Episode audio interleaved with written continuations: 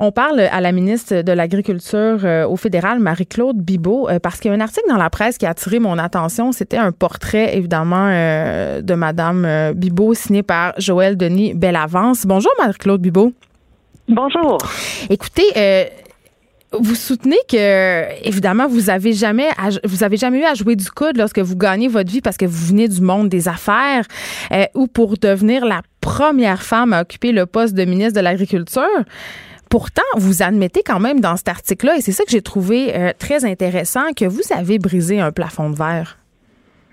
Oui, ben je dirais, j'ai pas le choix de le réaliser parce que les gens m'en parlent, parce que plusieurs jeunes femmes viennent me voir, euh, m'en parlent. Alors c'est là que j'en ai pris conscience. C'est pas juste comme première femme ministre de l'Agriculture, mais c'est aussi tout le travail que j'ai fait comme euh, ministre du Développement international avec euh, une nouvelle politique, politique féministe de développement international.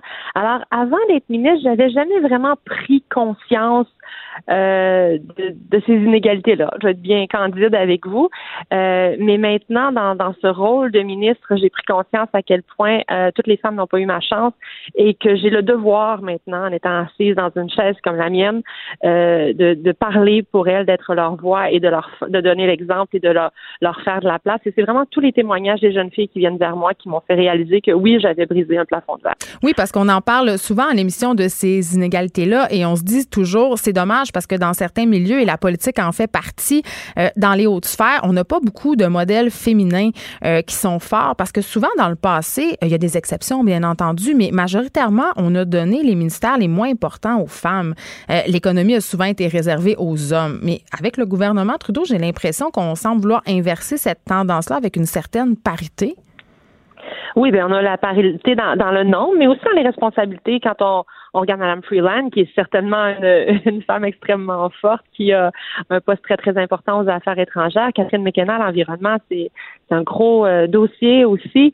Donc, euh, on, j'ai jamais trop senti là, cette euh, inégalité-là au sein de notre équipe. Et, je, raconte souvent cette anecdote-là. Il y a un des, des ministres qui, euh, qui a été ministre dans d'autres cabinets avant, où est-ce que c'était plus masculin. Et il me racontait, en fait, il me disait, il dit, on parle beaucoup plus des gens aujourd'hui, beaucoup moins de politique autour de ce cette table de cabinet par rapport à d'autres qu'il a connus dans le passé. Ben, c'est justement, euh, j'ai l'impression aussi que parfois on fait de la parité un cheval de bataille plus important que justement, parce que ça nous empêche de parler du justement de la politique et tout ça, mais est-ce que, est-ce que vous êtes pour, Madame Bibot, la parité à tout prix dans toutes les sphères?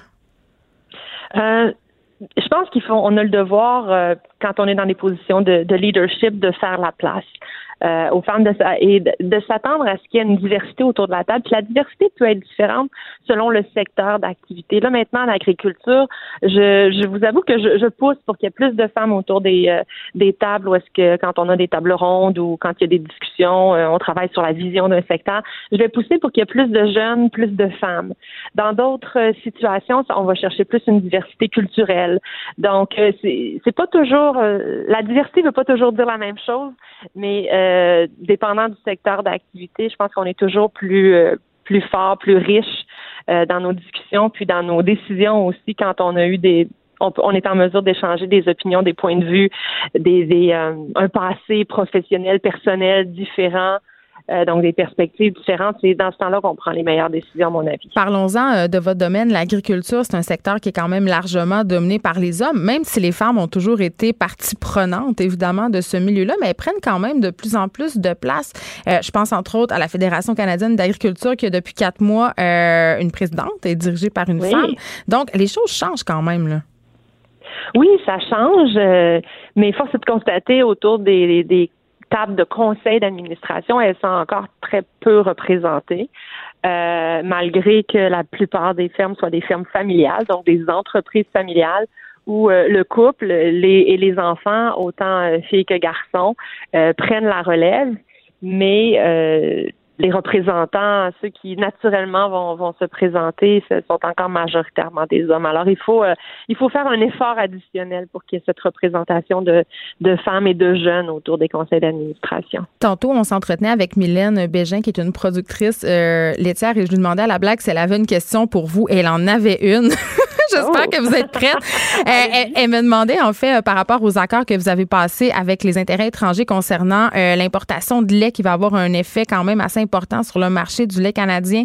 elle, probablement, elle comprenait pas pourquoi vous aviez fait ça. Elle voulait savoir sont où les compensations, parce qu'on va avoir le, chèque avant les élections. Ils ont l'impression qu'ils sont prises un peu dans une espèce de stratégie électorale.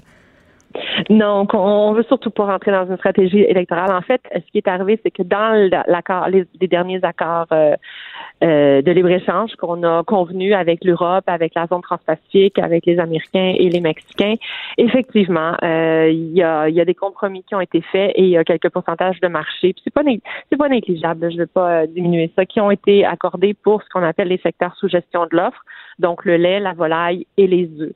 On s'est engagé en contrepartie euh, parce que pour l'ensemble de l'économie canadienne, euh, il fallait arriver à, un accord notamment avec les États-Unis. Euh, donc, on a on a dû faire un compromis et on s'est engagé en contrepartie. Un compromis ou un sacrifice? Euh, ben, un sacrifice pour l'industrie qui est concernée, évidemment, pour l'ensemble de l'œuvre, pour l'ensemble de la de l'économie euh, canadienne, euh, on en gagne et, on en perd. Et puis bon, ben, il a fallu faire un choix qui est absolument déchirant, mais on, effectivement, on a ouvert le marché à raison de 3,4% dans le cas des, des États-Unis. Donc, c'est quelque chose qu'on a reconnu, mais qu'il fallait faire pour pour l'ensemble de l'économie canadienne. Mais ils attendent leur chèque. On s'est engagé. oui, oui, c'est ça. Alors, euh, on s'est engagé. Donc, on a travaillé avec, on a formé des comités de travail. Et là, les producteurs laitiers euh, et les producteurs de volailles et d'œufs ont formulé, des, en fait, ont évalué l'impact euh, ont formulé des demandes de quelle façon, quel mécanisme financier ils souhaitent euh, voir euh, mis en place pour pouvoir obtenir ces compensations-là. Alors, c'est un peu plus long que ce que j'avais espéré et j'avais vraiment espéré. Je mais vous faites rassurante. Vous allez. Oui, oui, je vais être rassurante. c'est plus long que je pensais, mais on travaille. Mais ça sent Le chèque est dans le chèque est dans mal, comme on dit. Merci beaucoup, Madame Marc-Claude Bubeau, qui est ministre de l'Agriculture. On l'appelle. Merci de nous avoir parlé. C'était très généreux de votre part.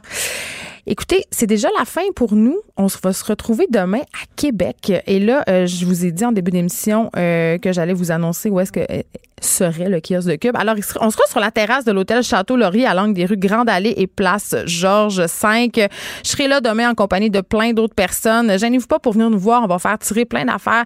Il va faire beau, donc soyez là à demain de 1 à 3. Il y a Rose Aimée Morin qui suit dans quelques instants. Et elle aussi, elle sera à Québec la semaine prochaine.